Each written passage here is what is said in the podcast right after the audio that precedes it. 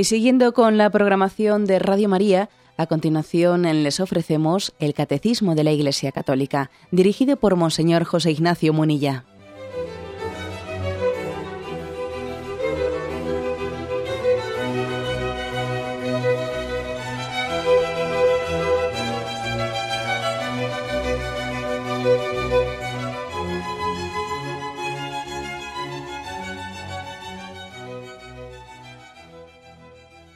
Un cordial saludo a todos los oyentes de Radio María.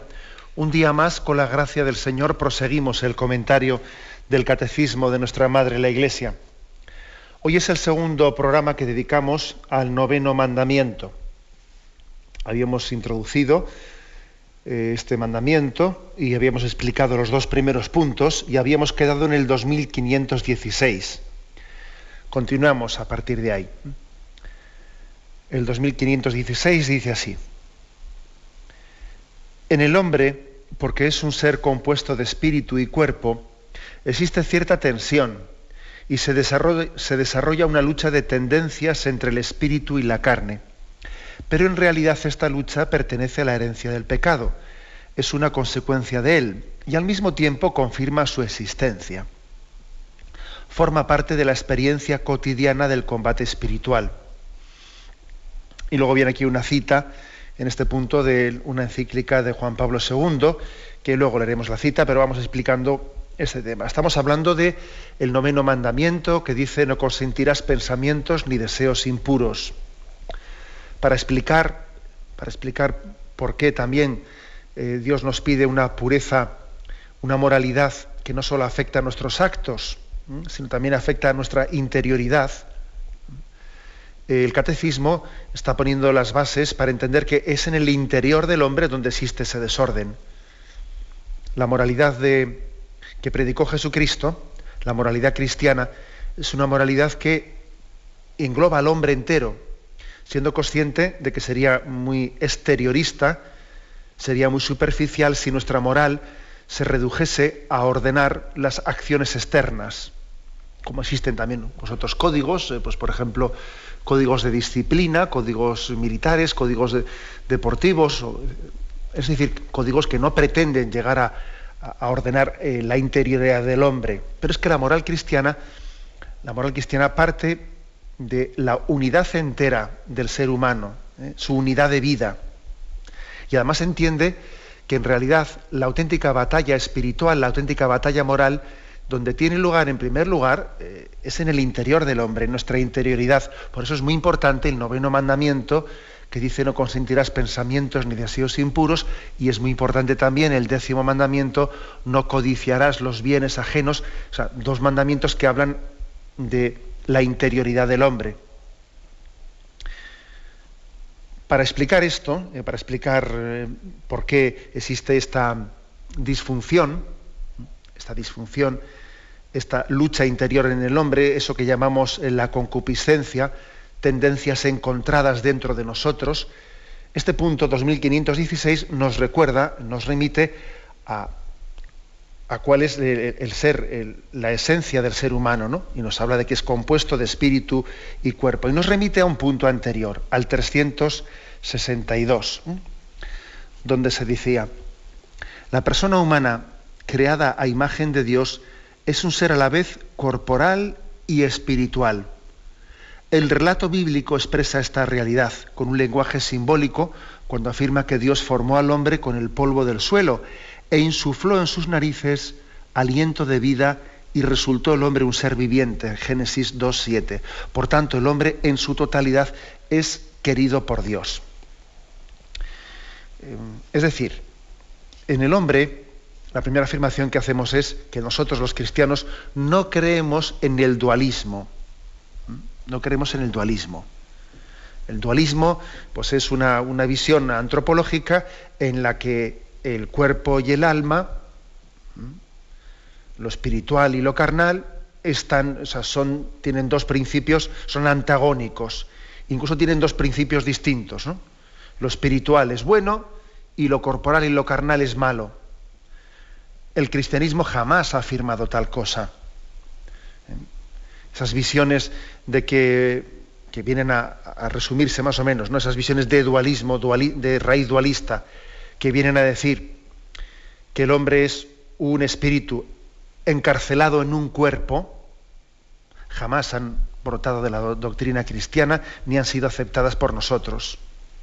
Tienen una raíz, generalmente tiene una raíz pues, de, de otro tipo de filosofías, mm, dualistas, maniqueas, orientalistas, orientales, etcétera, pero no forman parte de la, mm, de la filosofía cristiana, de la teología cristiana.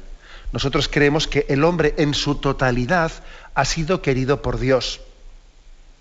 No solo en su alma, también en su cuerpo. ¿Mm? No solo en lo espiritual, también en lo carnal. Todo lo que Dios ha creado es bueno. Fijaros cómo el Génesis insistía, y vio Dios que era bueno, y vio Dios que era bueno.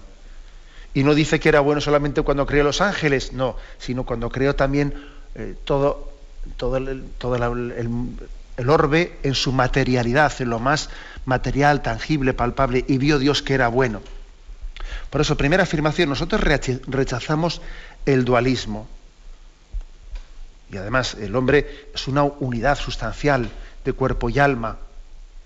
No, es, no es, divisible, es decir, estamos todo yo, cuerpo y alma, está destinado. ¿eh? destinado a, contemplar a Dios. Incluso cuando, cuando haya un momento en el que el hombre tenga la separación del alma y el cuerpo, el momento de su muerte, y exista ese, ese estado intermedio en el que el alma esté esperando ¿eh?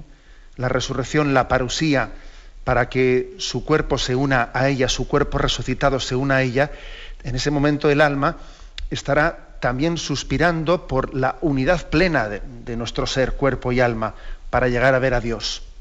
Por eso, fijaros bien, decimos que la Virgen María tiene ese privilegio de estar ya no solo en su alma, sino en su cuerpo, gozando de la visión de Dios.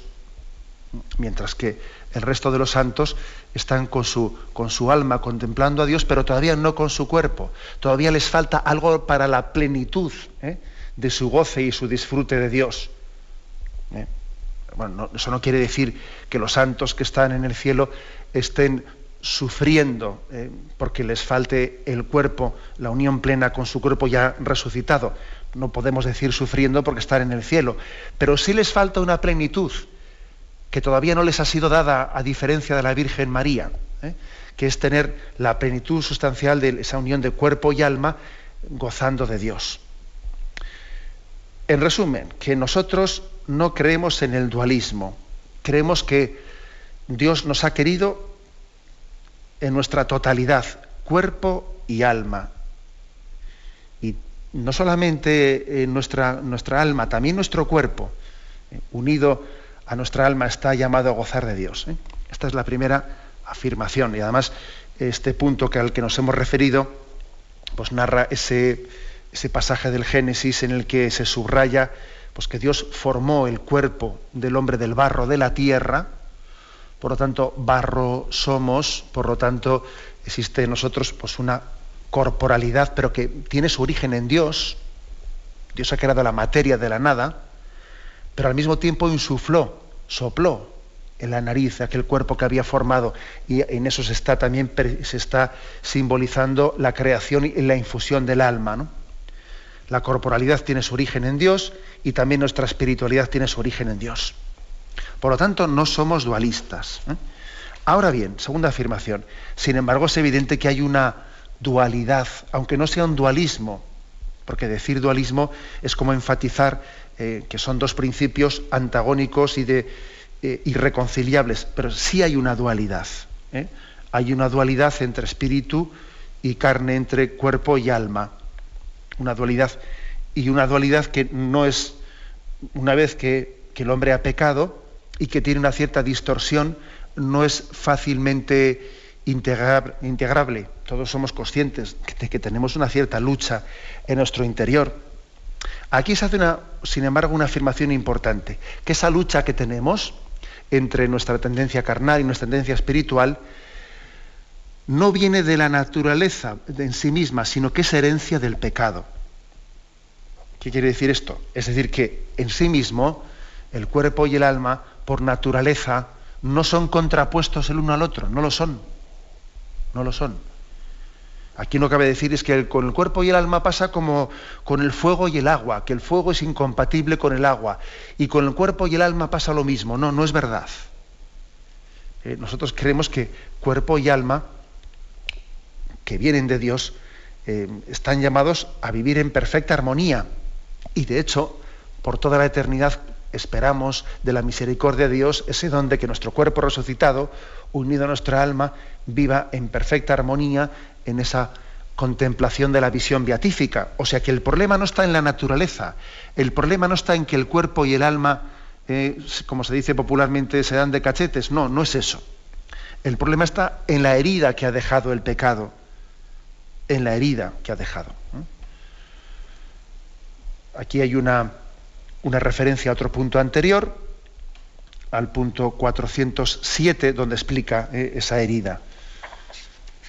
Dice así, este punto. La doctrina sobre el pecado original, vinculada a la de la redención de Cristo, proporciona una mirada de discernimiento lúcido sobre la situación del hombre y de su obrar en el mundo. Por el pecado de los primeros padres, el diablo adquirió un cierto dominio sobre el hombre, aunque éste permanezca libre. El pecado original entraña la servidumbre bajo el poder del que poseía el imperio de la muerte, es decir, del diablo. Ignorar que el hombre posee una naturaleza herida, inclinada al mal, da lugar a graves errores en el dominio de la educación, de la política, de la acción social.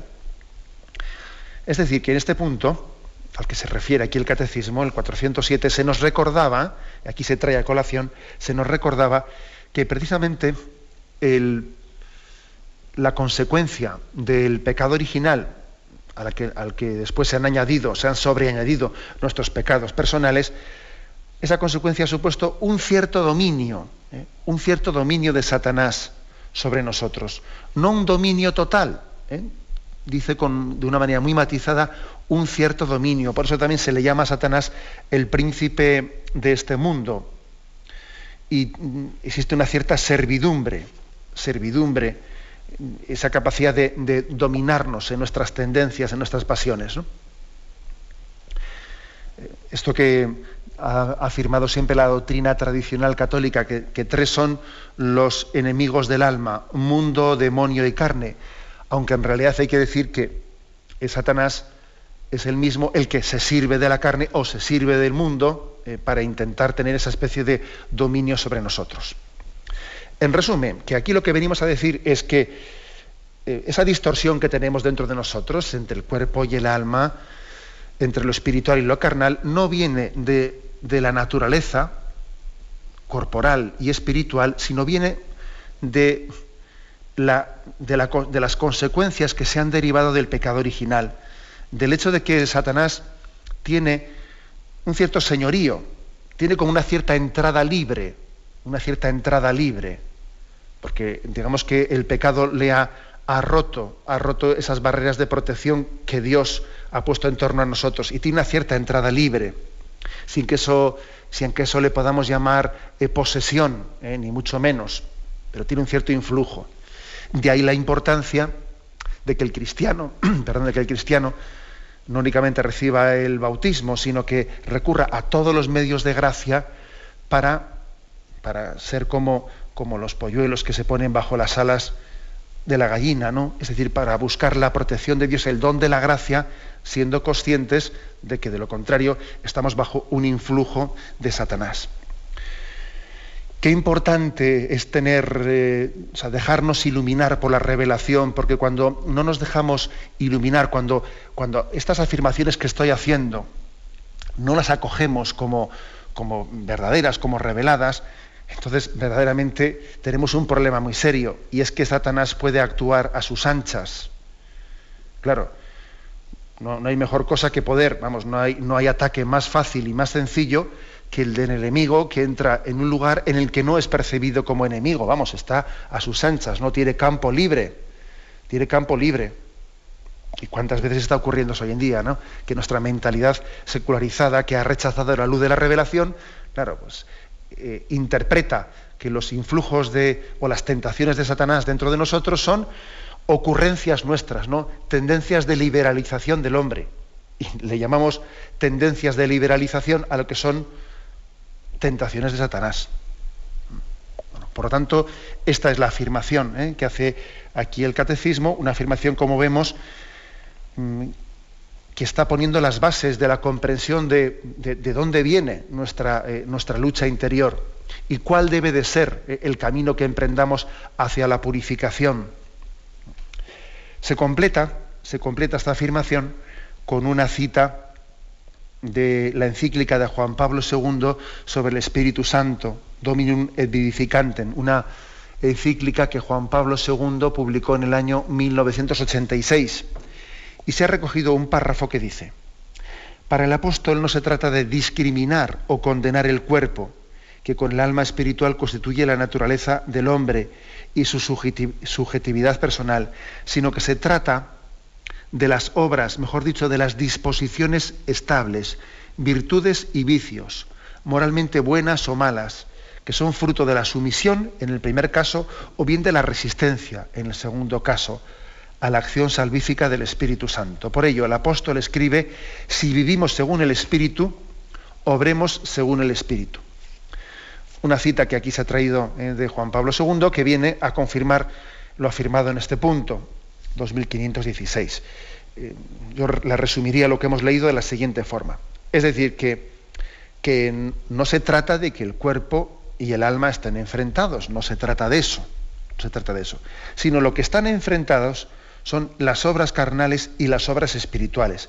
Lo que sí que es irreconciliable son los hábitos, ¿eh? los hábitos que hemos ido adquiriendo, mm, fruto de la tentación de Satanás, que se ha servido de la debilidad de nuestra carne, o sea, los hábitos malos, con los hábitos buenos, o sea, con las virtudes que han sido realizadas bajo la luz del Espíritu Santo y ejercitando nuestra voluntad que conduce correctamente nuestras pasiones. O sea, lo que está enfrentado no es el cuerpo y el alma, sino las virtudes y los vicios.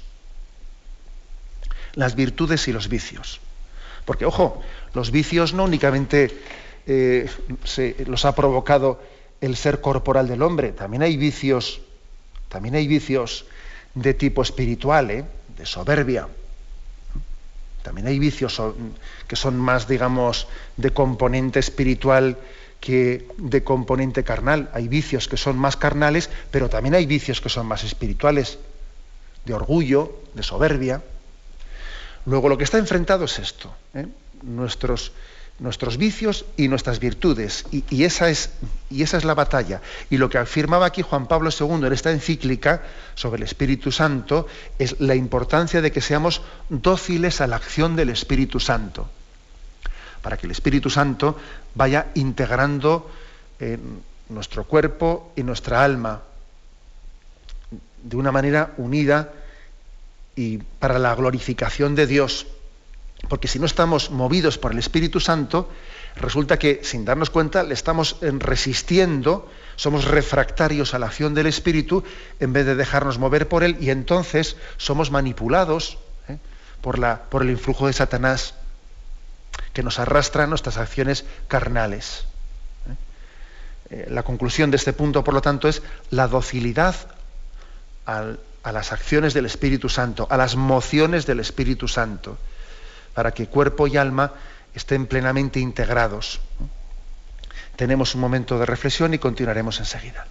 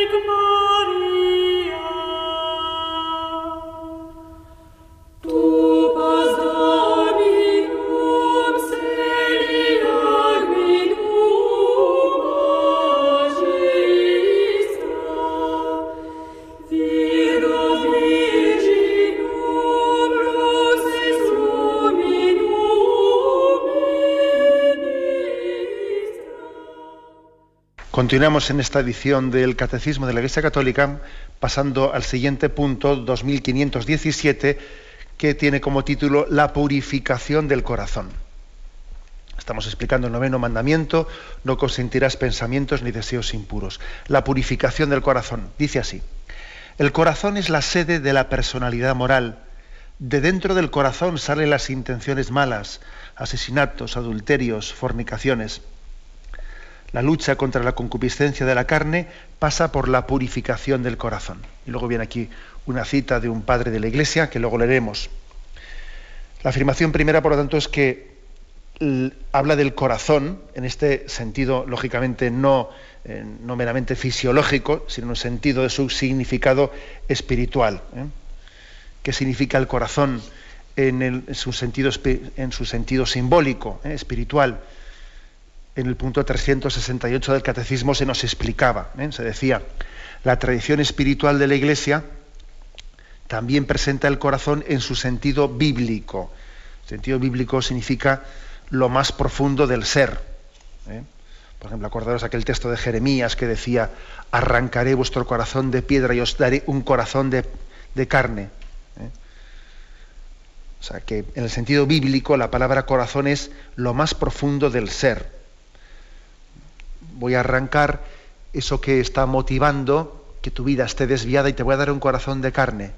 O por ejemplo cuando rezamos, Señor, danos un corazón semejante al tuyo. Estamos pidiendo que lo sustancial de nuestra vida, el motor de nuestra vida, los sentimientos más profundos sean transformados. Señor, danos un corazón semejante al tuyo. ¿Mm? No queremos que únicamente eh, nuestra conversión consista en un pequeño barniz ¿eh? en un barniz así de, bueno, de que ciertas obras malas cambien.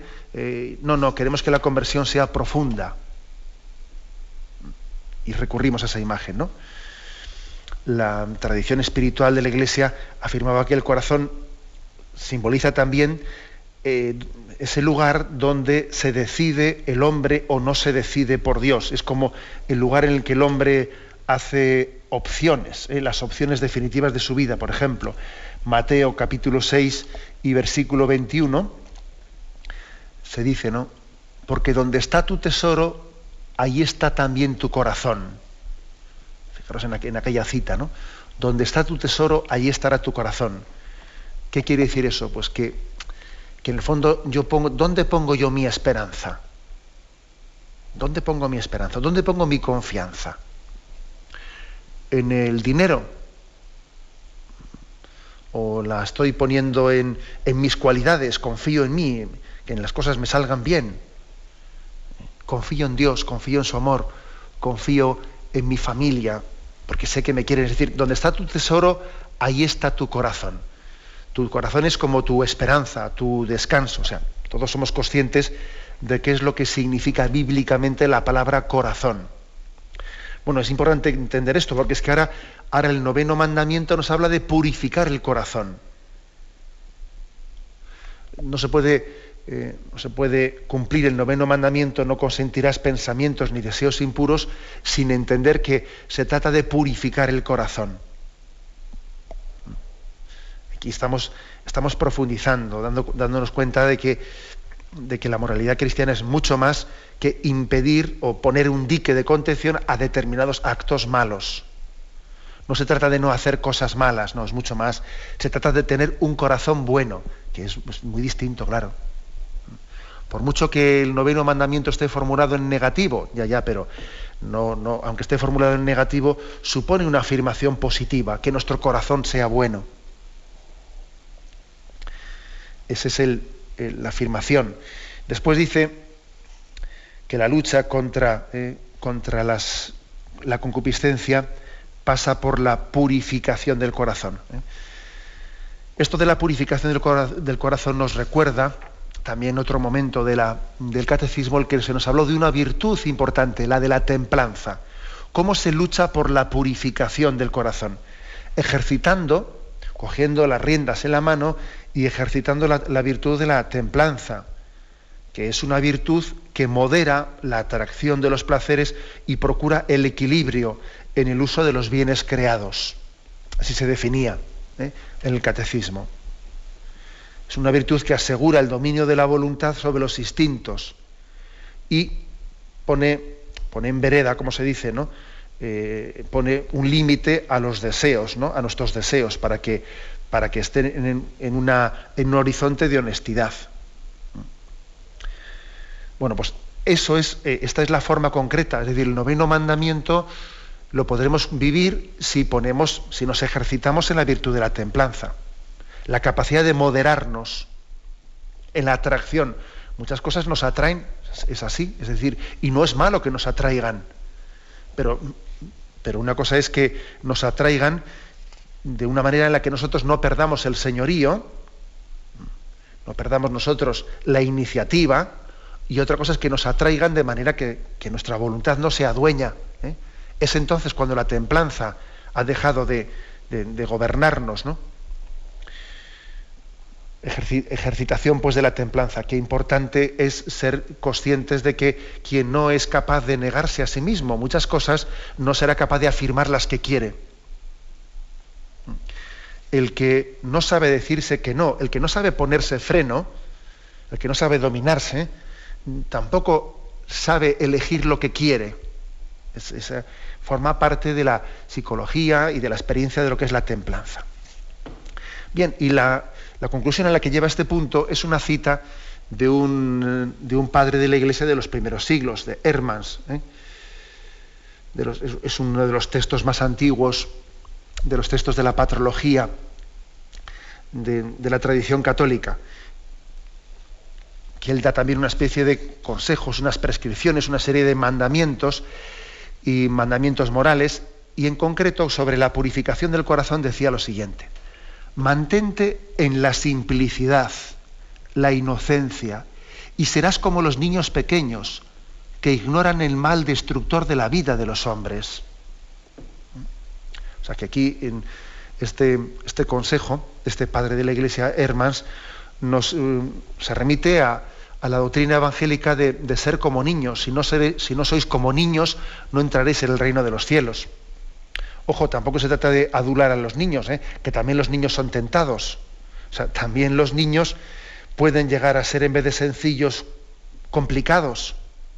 ¿eh?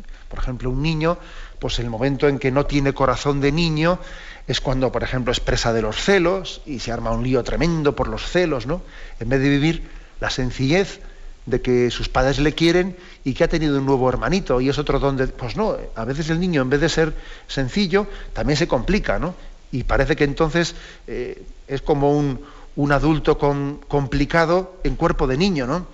O cuando se arma un lío con sus caprichos y mantiene un pulso con sus padres pues para llevar adelante sus caprichos. O sea, también un niño, o sea, no se trata de adular a los niños, también un niño puede llegar a ser desgraciadamente complejo y además es una buena prueba de que nadie se libra de las consecuencias del pecado original. ¿Mm? Bien, pero bueno, pero cuando Jesús pone el ejemplo de que si no sois como niños no entraréis en el reino de los cielos, se refiere a los niños, pues que, que lo vemos muchas veces, ¿no? Que afortunadamente la mayoría de las veces los niños actúan desde una simplicidad y una inocencia que no está afectada eh, que no está afectada por el, por el pecado y por la complicación mental que nosotros podemos tener. Eh, por lo tanto, para, para llevar adelante esa obra de purificación interior, para que nos ejercitemos en la virtud de la templanza, ¿cuál es la meta que tenemos que perseguir?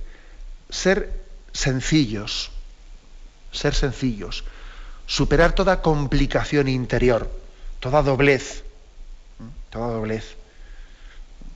Es decir, tener, tener claro cuál es la meta de nuestra vida y perseguirla de una manera transparente. Ser capaz de poner encima de la mesa cuáles son las finalidades de lo que perseguimos y no tener intenciones de quien mira de reojillo, mira de reojillo es otro y bueno, persigo esto, pero si de paso cae esto otro, pues no está mal, etcétera, etcétera, ¿no? Esa doblez que solemos tener. Simplicidad e inocencia. ¿Cuántos sufrimientos podríamos evitarnos si fuésemos más sencillos? ¿Eh? La gran mayoría de nuestros sufrimientos provienen de la tortuosidad, la complejidad, el enmarañamiento de intenciones que podemos llegar a tener dentro de nosotros que hace que no tengamos un corazón puro. Y como os podéis suponer, no me estoy refiriendo únicamente a la virtud de la castidad, que también, no, no, sino de una manera ya mucho más global en la vida, ¿no? Esa tortuosidad del hombre es, fuente de sufrimiento para nosotros, ¿no? Y además es un mundo, es un campo en el que Satanás se siente muy a gusto, ¿eh? en, esa complejidad de, de, intencionalidades contrapuestas, unas escondidas debajo de las otras. Es un mundo, es como un campo en el que Satanás se siente a gusto, ¿no? Mientras que el Espíritu Santo, cada vez que nos da una emoción, simplifica, eh, todo lo hace sencillo. Cuando somos movidos por el Espíritu, las cosas son muy sencillas. ¿eh? He aquí, por lo tanto, también una buena, una, buena petición, ¿no? Señor, dame la simplicidad interior. Dame la gracia de superar mis dobleces, mis complejidades, ¿no? Hazme sencillo ante ti y ante el prójimo. Hazme sencillo que no estoy siempre pensando en, dobles intenciones, hazme sencillo y hazme transparente. Una, una petición muy importante para poder vivir el noveno, para poder cumplir el noveno mandamiento. Tenemos un momento de reflexión y continuamos enseguida.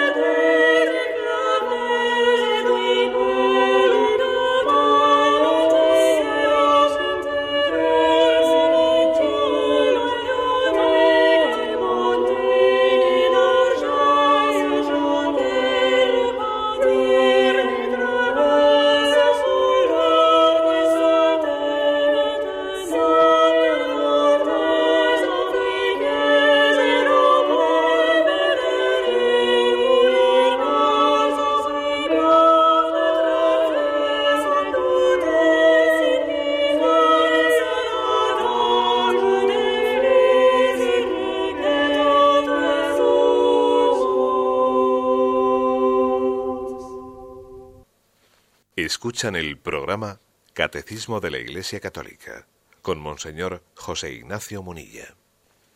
Continuamos en la explicación del Catecismo de la Iglesia Católica, pasando al punto 2518. 2518, que después de haber hablado de haber introducido la purificación del corazón, aquí da más pistas de cómo llevar adelante esa purificación del corazón. Nos une ahora el noveno mandamiento, no consentirás pensamientos y deseos impuros, con la sexta bienaventuranza. Bienaventurados los limpios de corazón, porque ellos verán a Dios. ¿eh? Y lo explica así. Los corazones limpios designan a los que han ajustado su inteligencia y su voluntad a las exigencias de la santidad de Dios, principalmente en tres dominios. La caridad, la castidad o rectitud sexual, el amor a la verdad y la ortodoxia de la fe. Existe un vínculo entre la pureza del corazón, la del cuerpo y la de la fe. O sea que es interesante este punto, yo creo que es muy interesante porque aquí nos dice, a ver, bueno, ¿y cómo llevar adelante esta tarea de purificación del corazón? Vamos a ver, ¿y cómo ser sencillos? ¿Y cómo vencer esa complejidad que nos hace sufrir tanto? ¿Y cómo ejercitar la templanza? Vamos a ver, ¿en qué, en dónde la focalizamos? ¿En qué nos centramos? ¿Eh? ¿En qué materia ponemos nuestro esfuerzo para llevar adelante esta purificación? Bueno, pues eh, no digamos que el catecismo no, da consejos prácticos. ¿eh? Aquí dice, sí, vamos a ver, para poder cumplir la bienaventuranza de ser limpios de corazón, dice, hay que ajustar nuestra inteligencia y nuestra voluntad a las exigencias de la santidad, pero en tres campos, dice, tres campos. Caridad, castidad y amor a la verdad, ortodoxia.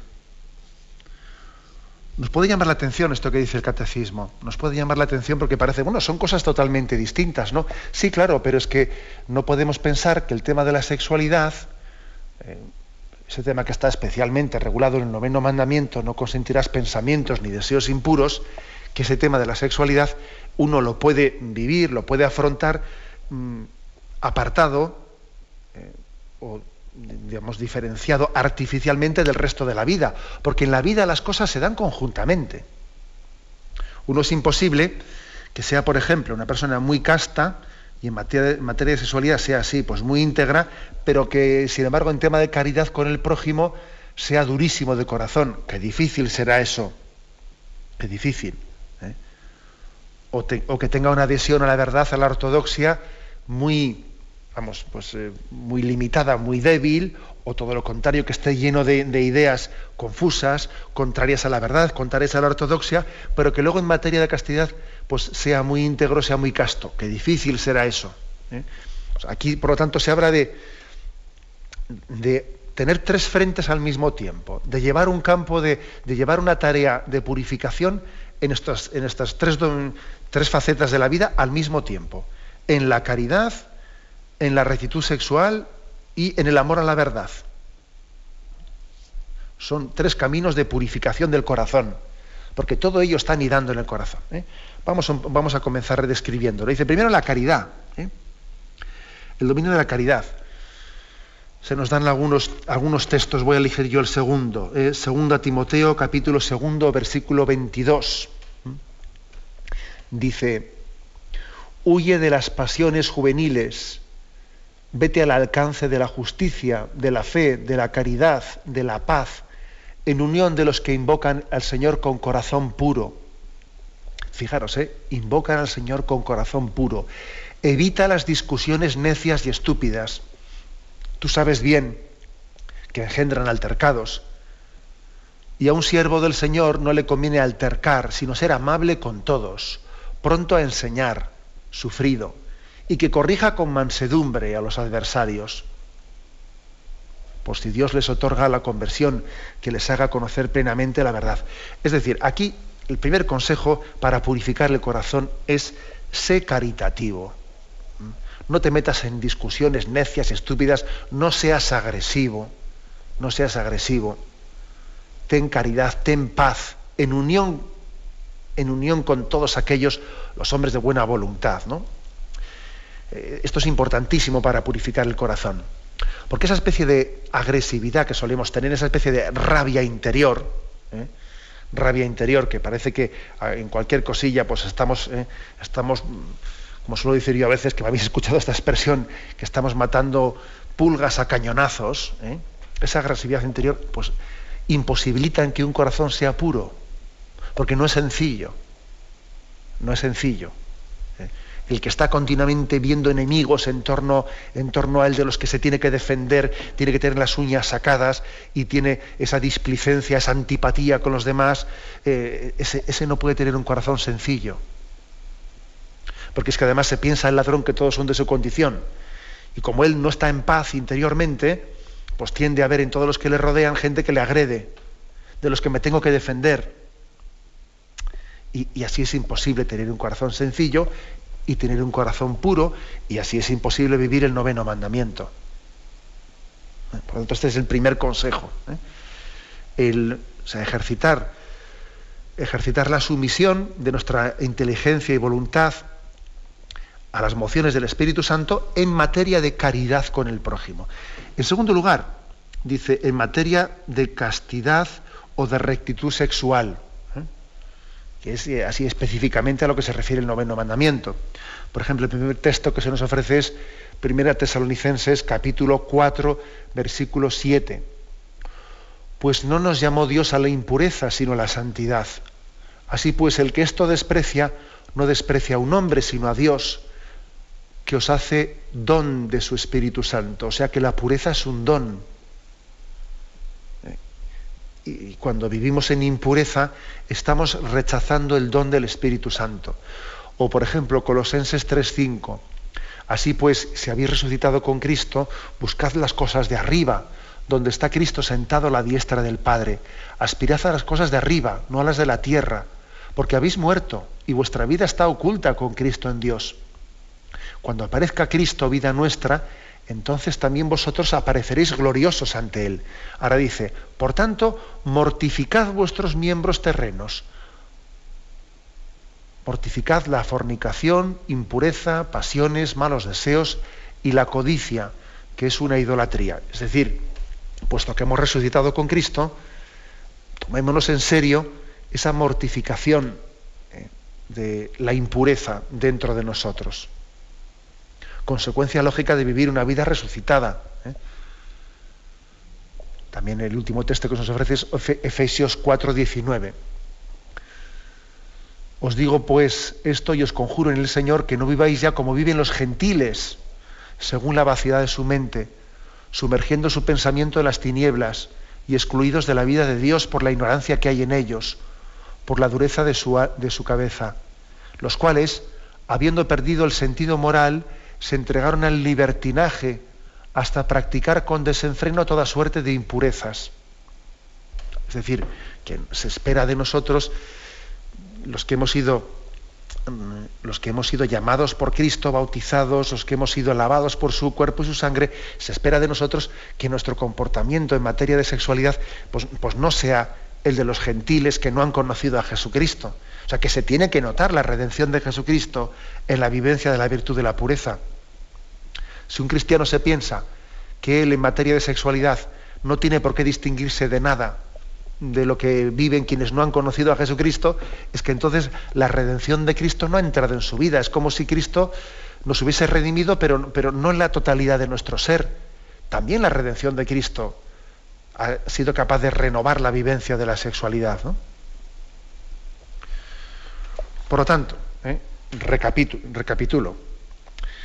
O sea, que la, mm, que la bienaventuranza de ser limpios de corazón, supone que pongamos manos a la obra en la tarea de purificación en tres campos, decíamos. Primero en la caridad, en, el amor al prójimo, ¿no?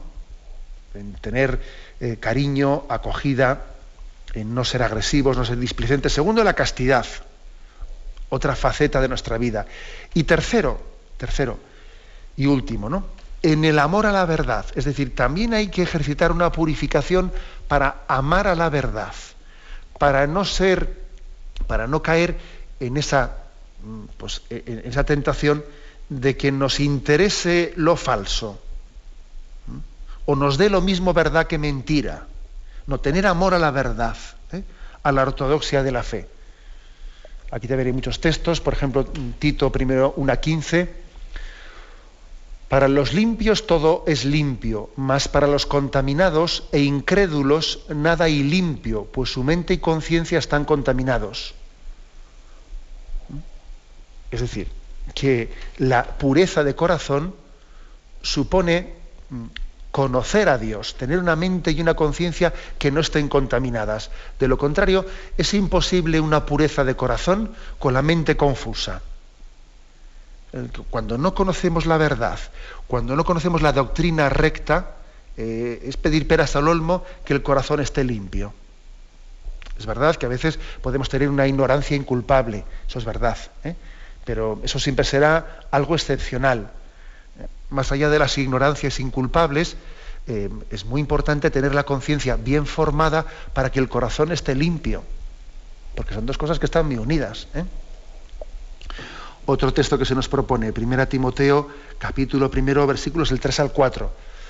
Dice San Pablo, al partir yo para Macedonia te rogué que permanecieras en, en Éfeso para que mandaras a algunos que no enseñasen doctrinas extrañas, ni dedicasen su atención a fábulas y genealogías interminables, que son más a propósito para promover disputas que para realizar el plan de Dios. Es decir, mira, que cuando Pablo le, envía o le dice a, Timoteo que permanezca en Macedonia, ve que es que allí hay una confusión de ideas tremendas, que la gente se ha entregado a doctrinas extrañas, a fábulas, a deformaciones de la doctrina cristiana, y que claro, así no van a tener la, la limpieza de corazón para poder ver a Dios. que es importantísimo, por supuesto, ¿no? el, estar adherido a la, a la, a la verdad, para que de la verdad eh, seamos capaces de desprender el amor y la pureza de corazón. Eh, existe pues un vínculo entre, entre caridad, castidad y fe. ¿Eh? Dice aquí el catecismo, existe un vínculo entre pureza de corazón, la pureza del cuerpo y la de la fe. La pureza en el amor, la pureza en la castidad y la pureza de nuestro pensamiento, de nuestra razón. Existe un vínculo, son inseparables, son tres dominios, tres aspectos en los que hay que ejercitarse pues, con la virtud de la templanza para llegar a la purificación. Y concluye este punto del catecismo con una cita de San Agustín. Los fieles deben creer los artículos del símbolo para que creyendo obedezcan a Dios, obedeciéndole vivan bien viviendo bien, purifiquen su corazón y purificando su corazón comprendan lo que creen. Eh, he aquí ese texto de San Agustín como une los tres aspectos. ¿no? Une el aspecto de caridad, el aspecto de castidad y el aspecto de adhesión a la verdad. Lo dejamos aquí y damos paso a la intervención de los oyentes. Podéis llamar para formular vuestras preguntas al teléfono 917 107 700. 917 107 700. Estos voluntarios que dan su tiempo generosamente en el día a día. Un cordial saludo a todos los oyentes de Radio María. Un día más, con la gracia del Señor, proseguimos el comentario del Catecismo de nuestra Madre la Iglesia.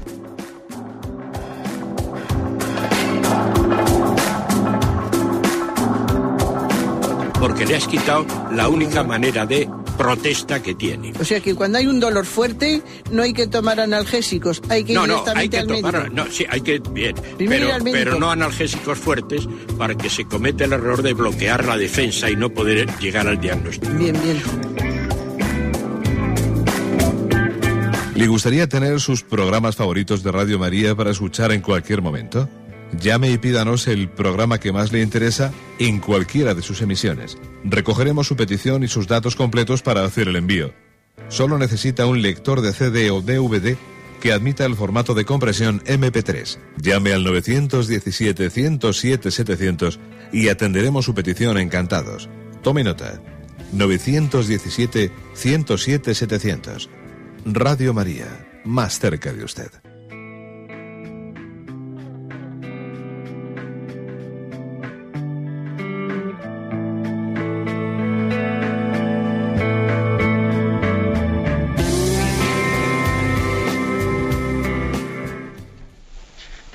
Sí, buenos días, ¿con quién hablamos? Buenos días. Buenos días, padre. Buenos días, adelante, le escuchamos. Bueno, solamente quería hacerle una consulta, porque es que he consultado con distintos sacerdotes y no hay una opinión muy generalizada con respecto. Es sobre la masturbación. ¿Es pecado o no es pecado? De acuerdo, pues mire, le respondo, su pregunta es muy clarita y muy directa y le respondo directamente. Mire, tengo aquí, si no me equivoco, esto está en el... Sí, mira, aquí está. El punto 2352 del Catecismo se habla de ese tema. ¿eh? Leo lo que dice. Por masturbación se ha de entender la excitación voluntaria de los órganos genitales a fin de obtener un placer venéreo. Tanto el magisterio de la Iglesia, de acuerdo con una tradición constante, como el sentido moral, han afirmado sin duda alguna que la masturbación es un acto intrínseca y gravemente desordenado. ¿De acuerdo? O sea que su pregunta creo que está contestada. Es decir, en sí mismo la masturbación es un acto, eh, es un pecado porque es algo intrínsecamente desordenado. Bien, es verdad, fíjese usted que, al final de este punto, eh, ¿por qué? Bueno, primeramente una explicación. ¿Por qué? Hombre, pues porque es, evidentemente es, es utilizar la sexualidad para una finalidad distinta y contraria a la que Dios la ha creado. Dios creó la sexualidad pues para la expresión del amor, la entrega de la vida, el marido entrega la vida a su esposa, la esposa entrega su vida a su marido y además lo significan gráficamente su entrega sexual y además está abierto a la transmisión de la vida. En la masturbación no se cumple ni una finalidad ni la, ni la segunda. está fuera de la finalidad para la que Dios ha creado la sexualidad. Al final de este, este punto, el 2352 que le he leído, dice, para emitir un juicio justo acerca de la responsabilidad moral de los sujetos y para orientar la acción pastoral, ha de tenerse en cuenta la inmadurez afectiva, la fuerza de los hábitos contraídos, el estado de angustia, otros factores psíquicos o sociales. Eh, bueno, ¿qué, es lo que viene a decir aquí? Bueno, que viene a decir que es posible que una persona eh, caiga en un hábito de masturbación y tenga una, eh, pues una cierta esclavitud que le cuesta eh, romper con ella y el grado de culpabilidad que tenga de esos actos eh, de, masturbación no sea un acto, un grado de culpabilidad mm, de quien lo hace con plena mm, libertad y conciencia. Es algo así como que una persona tiene un hábito de, de decir blasfemias, de decir blasfemias, y luego ya es que mm, eh, él es culpable, evidentemente, de haber adquirido ese hábito de decir blasfemias, pero es verdad que llegado un momento no, no, es tan libre para poder romper con ese hábito, de, tiene que luchar y tiene que ir procurándolo poco a poco.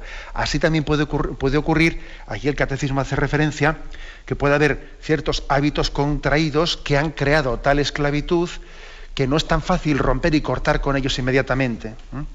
Y claro, uno tiene su culpabilidad en haber adquirido ese hábito y, debe de confesarse, por supuesto, y de pedir perdón a Dios, pero puede ser difícil calibrar en ese momento qué grado de culpabilidad puede tener una persona en cada acto eh, de masturbación que comete cuando ya ha adquirido una, una esclavitud que le, que le cuesta romper con ella. ¿Mm? Pero vamos, la pregunta que usted ha realizado es si la masturbación es un pecado, sí, evidente, sí lo es porque es contrario al orden moral luego como este matiz último que estoy haciendo, hacer, bueno, pues hace referencia a la historia personal de cada uno, pero en cualquier caso lo que hay que hacer es ser fieles en el sacramento de la confesión, eh, no angustiarse y quienes tengan una esclavitud que les cueste romper con ella, ser constantes, no angustiarse y recurrir a los medios de gracia con paz y fidelidad para que el Señor les vaya dando poco a poco el don de la purificación interior. ¿Mm? Adelante, vamos para un siguiente oyente. Buenos, buenos días, monseñor. Buenos días, adelante, le escuchamos. Mm, mire, antes que nada, darle las gracias porque en el mes de agosto aún usted nos permita poderle hacer unas preguntas y estar a pie del cañón. La pregunta es, resulta que mm, la, usted ha dicho que la fe tiene, dice el Evangelio y también, sé como niños. Los niños, yo creo, hoy en día no sé usted, monseñor, que dejan de ser niños muy tempranamente debido a los medios de comunicación. Entonces tenemos una segunda generación de papás niños, que esto también es lo que imposibilita que los niños sean niños. Yo creo que las estimulaciones cerebrales que reciben mm, a través de medios como Internet, mm, porque los niños ya desde muy pequeños tienen Internet, Internet tal pueden ser muy positivos como muy negativos. Entonces creo que los católicos tendríamos que unirnos un poco en el criterio de poder ser niños, porque si no, no somos niños nunca. Somos mm, caprichosos, yo creo, ¿eh? Desde muy tempranamente, debido a esto, y entonces tenemos una segunda generación de papás que también les falta educar por culpa de, de, de mi generación, que tengo 58 años, que, que si no hemos controlado bien los estímulos que tenían nuestros hijos, pues ellos ya con los nietos les cuesta mucho más. De acuerdo, pues mire, según escuchaba usted, me estaba acordando de que en la Sagrada Escritura, al mismo tiempo que el Señor dice en algún pasaje, si no, sois como, si no sois como niños, no entraréis en el reino de los cielos, también San Pablo dice, y no seáis como niños. ¿Mm? O sea, las, dos imágenes se utilizan, evidentemente, bajo eh, dos sentidos diferentes. Pero es verdad eh, que también eh, somos unos... Eh, la, segunda, la segunda imagen, la de San Pablo, no seáis como niños, no os dejéis arrastrar, etcétera, es un poco a la que usted se está refiriendo. bueno, pues que es verdad que hay muchos adultos que somos como niños en el sentido de, dejarnos llevar por caprichos, de no haber crecido espiritualmente, de, de haberse, habernos quedado pues, en una etapa de en una etapa de inmadurez que se esperaba de nosotros que hubiésemos superado. Luego, este es un drama, ¿eh? este es un drama. Y claro, el hecho de que no, si los padres pertenecen a esta generación de inmadurez, es difícil que los niños vivan la infancia en el sentido de la inocencia de vida.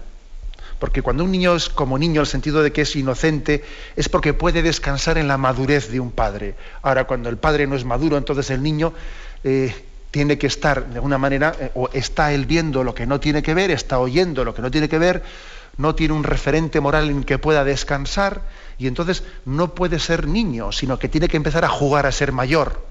Claro, no será mayor de esta manera, sino que pierde su inocencia indebidamente. Luego yo creo que la reflexión que usted ha hecho es buena y está claramente reflejada en esos dos textos. Esos dos textos bíblicos, quiero decir. Que tendremos que ser como niños, pero al mismo tiempo no seáis como niños para dejaros arrastrar por vuestras pasiones. Brevemente damos paso a una última llamada. Buenos días. Hola, buenos días, monseñor. Buenos días, sí. Eh, simplemente quería mm, bueno, pedirle su consideración al respecto de... Bueno, yo he participado en un curso para catequistas en la cual el ponente, pues cuando, se, cuando hablaba del tema de, del pecado de Sodoma, él hacía mucho hincapié en que el pecado de Sodoma no era aquel en el que estábamos pensando todos, sino que eh, era un pecado de falta de hospitalidad.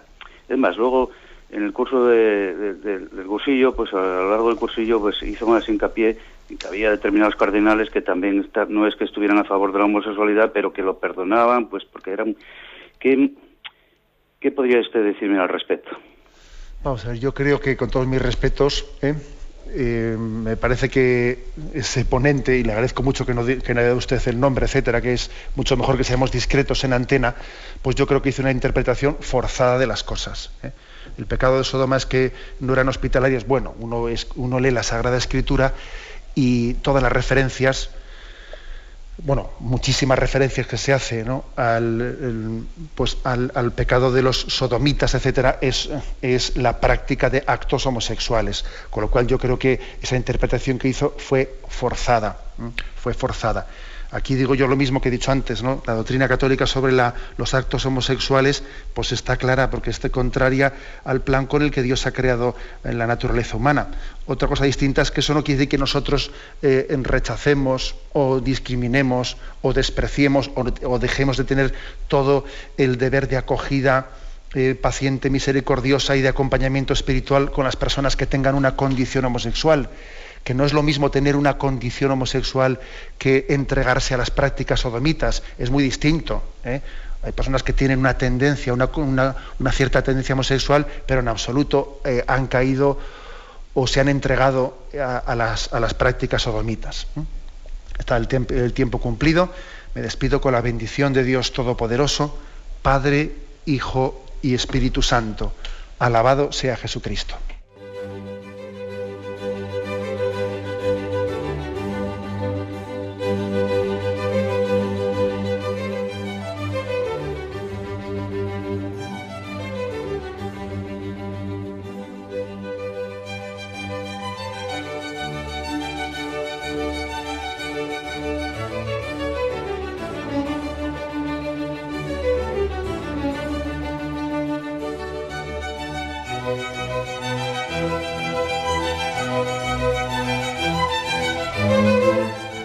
Han podido escuchar en Radio María el Catecismo de la Iglesia Católica, dirigido por Monseñor José Ignacio Munilla.